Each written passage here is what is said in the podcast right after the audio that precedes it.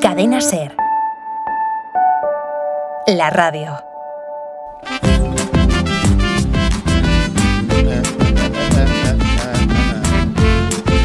Vamos a leer con DJ Gili. Vamos a leer. Vamos a leer.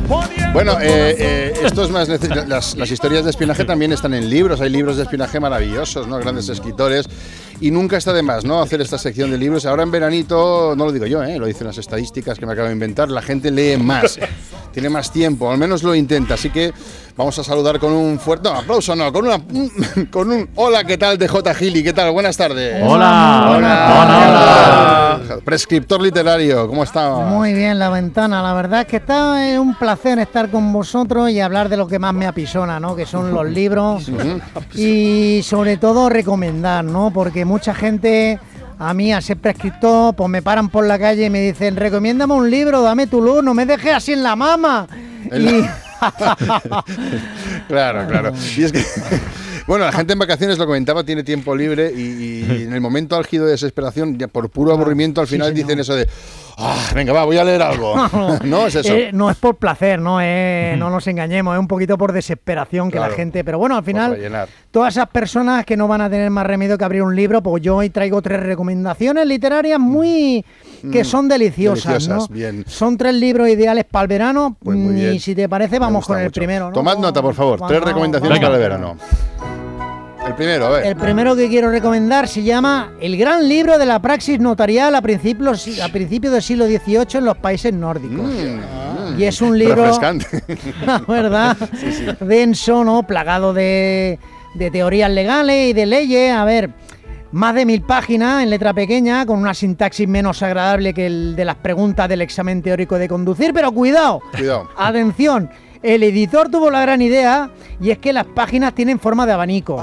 sí, señor, sí, oye, señor. cuidado. Ah, ahora sí, ¿eh? Ahora sí venían las cuidado. mías. Ya, ya, hay Ca- otra mirada aquí. Cada ya. página es una especie de desplegable con forma de abanico, así que bueno, por dar un dato, ahora mismo es número uno de ventas en Écija. Mm. Claro así que sí, que- qué bonito, toma ya, toma ya.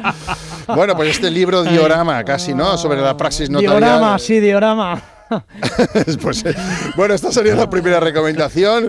Un libro para abanicarse. Vamos con la segunda. Sí, es un libro delicioso. Ponme la musiquita. A ver. Mm. Atención porque este os va a sonar, ¿eh? Este Ah. os va a sonar, ¿eh? ¿Que es una reedición o algo? Sí, una reedición. Se trata de los pilares de la tierra, ¿Vale? pero la reedición de verano, ¿no? Se llama No. Los pilares de la tierra fresh. Ah, mira, me gusta esto. Y es una versión del libro de Ken Folle. Vale. Y, Ole, ole. y- pero Ole. son, pero cuidado, son solo 90 páginas Ah, mira, ya en está. la ¿no? que se describe la construcción, pero no de la catedral ni la epopeya esa del la epopeya esa del libro, ¿Cómo estamos, macho? sino se centra en la construcción de la piscinita que hicieron al lado. Ah, mira, me interesa más, más fresh, más fresh. Entonces un libro fresh, es delicioso, delicioso, muy refrescante, refrescante. Los pilares de la tierra fresh. Qué Yo, yo, yo me lo he leído y es mejor que comerse un calipo. Toma Eso- ya, toma ya. Esta Esto debería ir en el faldón del libro. Ahí estamos. Venga, tenemos ya dos recomendaciones. Vamos a por la tercera recomendación deliciosa. La tercera es un libro para disfrutar. No, co- no como los otros, ¿no? Como, como un cerdo. Revolcándose en el barro. Hoy eres más de, de J que nunca, ¿eh?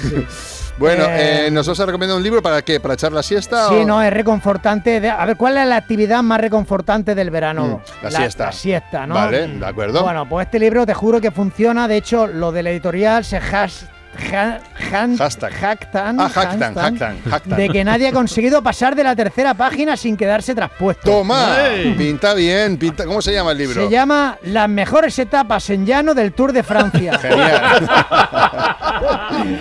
Se redactan de forma, bueno, pues deliciosa algunas de las etapas más soporíferas de la carrera ciclista francesa. Mm. Hay un capítulo que yo recomiendo que es Lille-Bordeaux, que son 210 kilómetros en llano, una etapa en la que no hubo ni escapadas ni nada. ¿Verdad que nada, tampoco nada. ni- no hubo demarrajes? Un sprint al final, pero entre tres matados y tal. Son 325 páginas. Toma, mire que ahí sí estás ahí, ¿eh? Sí, sí. Y el autor se deleita, ¿eh? se deleita, bien, describe el rodar anodino de los ciclistas. Y si ya es un peñazo verlo en la tele, yo ya nos cuento leerlo, ¿no? Qué bueno. Es una absoluta pedrada en el lado cognitivo, al lado cognitivo del ser humano, pero. Te, te deja cao, ¿no? Por Cao, cao, cao. Por cierto, el prólogo de Íñigo Martínez, ¿verdad? Sí, sí, sí, sí, sí. Qué bien.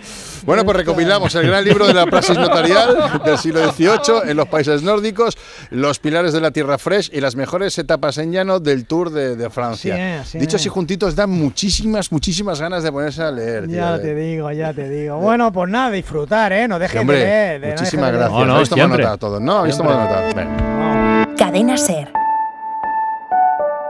La radio.